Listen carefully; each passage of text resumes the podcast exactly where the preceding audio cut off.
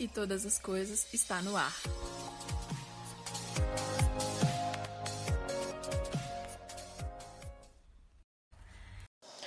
E aí pessoal, beleza? Tudo bem com vocês? Estamos de volta aqui mais um episódio. Hoje, episódio 27.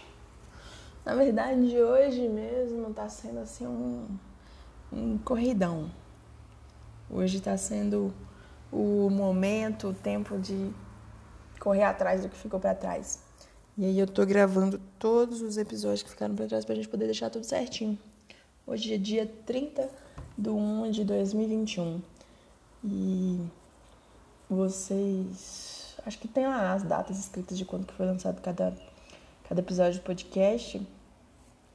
E vai dar pra ver lá que tem 25, 26, 27, daqui a pouco 28, 29, 30. Pra gente poder chegar amanhã, dia 21, finalizar kit em janeiro. E em nome de Jesus, se o Senhor assim permitir, obviamente, porque como eu disse anteriormente, o homem faz planos, mas quem dirige os nossos passos é o Senhor. Nós não devemos nos gabar do dia de amanhã, porque nós não sabemos que luz esse amanhã vai trazer.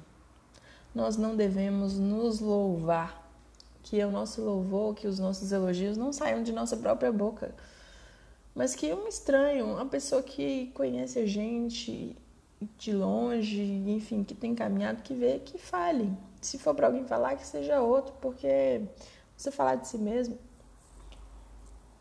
é você dar glória assim, né? E nós somos chamados para dar glória a Deus. E quando nós damos glória a Deus, nós vemos o milagre acontecendo. Cruel é o furor e impetuosa é a ira. Ok. O furor, a ira são fortes, são doloridos, são cruéis. Mas quem que pode resistir à inveja? Como é difícil você caminhar numa terra onde as pessoas têm inveja. Não sei se você já passou por isso. Não sei se você já teve inveja de alguém. Mas é difícil. Por que, que é difícil? Porque inveja corrói, é por dentro, é um negócio esquisito. É como se houvesse uma destruição. Como se fosse um negócio assim, uma fruta estragada. Que, que foi, sei lá, começou pelo caroço. Vai saindo por dentro, o negócio vai crescendo, vai ficando horrível, preto, escuro, fedido. Em volta até parece que a casca é boa, até parece que, que, que vai dar tudo certo. Você pega um pedaço assim, parece que tá tudo bem, mas de repente quando você abre o meio, tá podre, estragado. Eu gosto muito de manga. E eu compro manga e eu sou boa de errar manga. Pensa uma pessoa que é boa de errar manga, sou eu.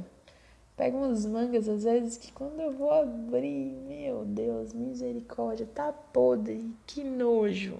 Sério, é horrível. É horrível. O negócio vai crescendo ali, de repente parece que tá tudo bem, parece que tá tudo certo. De repente, quando você chega mais perto, você sente um cheiro esquisito. Você abre assim, você vê que o negócio tá tudo errado. É melhor ter uma repreensão sincera ali, ó, cara a cara, do que um amor que não aparece. As feridas de quem é leal, é, é, das feridas de quem é, são feitas por quem ama, são feridas leais, são feridas sinceras, são feridas de fidelidade. Mas o beijo de quem odeia a pessoa é enganoso. Então é melhor uma ferida leal de alguém que ama você do que um beijo de alguém que está te enganando. Quem está farto pisa o favo de mel. Quem está cheio, quem está cheio de si, quem está cheio, satisfeito, já comeu tudo que tinha para comer, vai pisar naquilo que é bom. Por exemplo, o mel, que é gostoso. Agora, para o faminto, para aquele que tem passado necessidade, para aquele que está passando fome, até o que é amargo fica doce para aquele que tem buscado, até o que às vezes dói parece melhor. E é melhor. Por quê? Porque está alimentando. Como o óleo e o perfume alegram o coração, assim o amigo encontra doçura no conselho cordial. Sabe, o óleo, o perfume, eles vêm trazendo um cheiro agradável, uma sensação agradável. Isso alegra o coração. Um amigo que encontra o amor no conselho cordial é da mesma maneira. Não abandone o seu amigo, não abandone o amigo do seu pai, o amigo da sua família. Não vá nem para casa do seu irmão no dia da adversidade, porque é mais valioso o vizinho que está perto do que o irmão que está longe. É aquilo. Se você estiver passando por um problema dentro da sua casa, está amarrado em nome de Jesus, que nós não temos problemas dentro das nossas casas, mas, por exemplo, essa semana os pastores da minha igreja chegaram em casa, beleza. Normal, chegamos em casa, tal, se organizaram para dormir, essas coisas, né? Teoricamente iam chegar em casa e iam dormir. De repente, quando abre o closet do apartamento, na verdade, tem uma cascata descendo pelo lugar onde sai a luz. Meu Deus, o que está acontecendo? Um monte de água nas roupas, tudo molhado, água descendo, água nas roupas, eles correndo, pegando é, rodo para poder limpar, correndo ali para arrumar aquilo, tentando achar o registro para poder parar de sair água. O cano estourou. Tinha um cano por cima do closet, o cano estourou e destruiu o closet porta do armário de madeira tudo inchado, tudo esbagaçado. Quem tem um amigo nessa hora, quem tem um vizinho que tá perto, tá fácil. Você liga ali pra pessoa, pede ajuda, todo mundo vai lá, corre, socorre. O irmão tá longe, ele não vai conseguir ir lá para ajudar. Ele não vai sair da casa dele para poder fazer isso. Então, mais vale o vizinho perto do que o irmão longe. Não é de falta de relacionamento dentro dos irmãos, mas é realmente por uma questão geográfica. A pessoa que está perto, a pessoa que você encontra todo dia, a pessoa que está ali, ela vai ter um convívio maior com você. E aí você vai ajudar ela e ela vai te ajudar, porque vocês estão andando juntos, no mesmo propósito, caminhando ali com a mesma ideia, então um ajudando o outro. E isso daí é diferente. Isso daí ajuda. Aquele que é prudente, ele, quando ele vê o mal, quando ele vê alguma coisa errada, ele se esconde, ele se resguarda. Já o ingênuo vai levando a vida só observando e de repente ele continua em frente, ele vai fazer, vai acontecer o que com ele? Ele vai sofrer as consequências da sua ingenuidade. Ao invés de se resguardar, ele vai em frente e ele vai ter que enfrentar isso. Se alguém abençoa o seu vizinho em alta voz, se alguém fala bem do seu vizinho em alta voz, logo de manhã, aquilo que foi dito bom, mas foi dito em gritaria, foi dito quando a pessoa estava dormindo logo cedo, o que é bênção vai parecer que é maldição. Porque quando uma pessoa é acordada dessa maneira, de forma abrupta, assim, com gritarias, ela vai ter a sensação de que, na verdade, ela nem vai ouvir direito o que foi falado, ela só vai ter raiva, ela só vai ter rancor, ela só vai ficar chateada. Por quê? Porque vai parecer que é maldição. Como a água reflete o rosto, assim é o coração. Assim o coração reflete o que uma pessoa é. É como se você chegasse na frente do espelho e você se visse, visse o seu reflexo. Ok, seu coração, o meu coração, o nosso coração reflete aquilo que nós somos.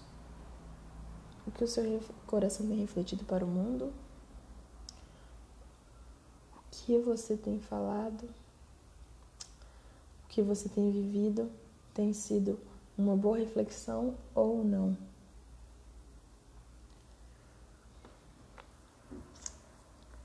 Um abismo nunca se farta.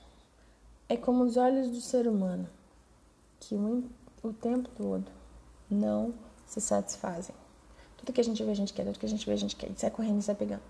Não, temos que ter calma, temos que ter paciência, temos que organizar nossa vida. Nem tudo que a gente vê, a gente tem que querer. O homem, o, o crisol é uma forma de você estar tá ali purificando, provando a prata e o forno ele prova o ouro, o ouro é derretido. Assim é o homem aprovado pelos elogios que recebe. Procure conhecer o estado daquilo que você tem, daquilo que é seu, dos seus bens, do seu trabalho, das suas riquezas, porque a riqueza não dura para sempre, nem a coroa. De geração em geração as coisas vão passando. Então observe aquilo que você tem, porque algo será removido, algo novo será colocado, um trabalho novo, uma ideia nova, um emprego novo, uma provisão nova. Às vezes você vai ter que vender uma coisa para poder pagar outra coisa.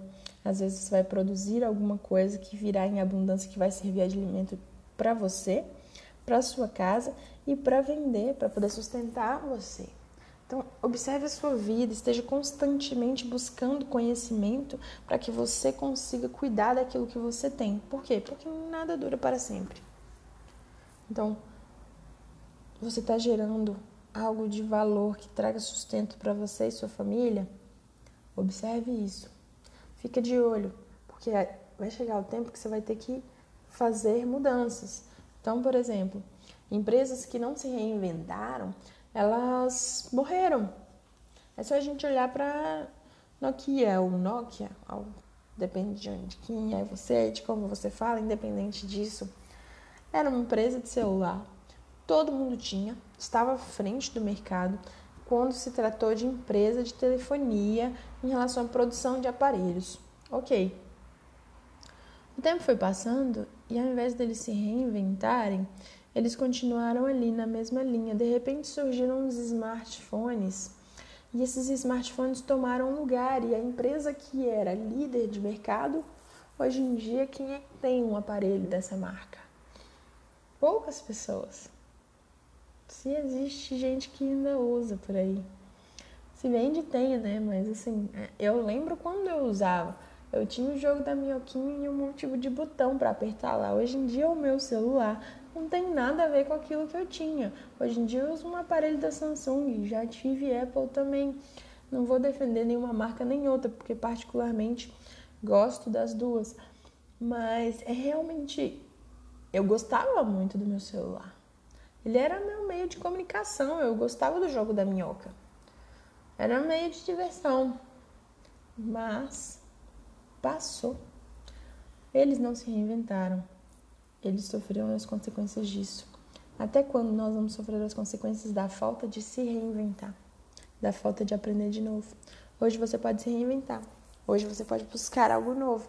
Hoje você pode pegar tudo que você tem, analisar e pensar: ah, isso aqui eu tenho que dar embora, isso aqui eu tenho que cuidar, isso aqui eu tenho que comprar. Essa roupa aqui. Você entra na frente do seu armário e fala assim: Isso aqui já passou o tempo, isso aqui continua. Vou precisar daquilo outro, porque esse daqui vai embora. E fazer uma revisão com tudo que você tem. É tempo de você pegar e pensar: Hum, beleza. É, já deu. E fazer. Não vai custar nada para você, pelo contrário, você vai se sentir bem, porque você está fazendo algo que é bom para você, cuidando de você, e você vai ver o quanto isso vai gerar frutos para você. Um beijo e até a próxima.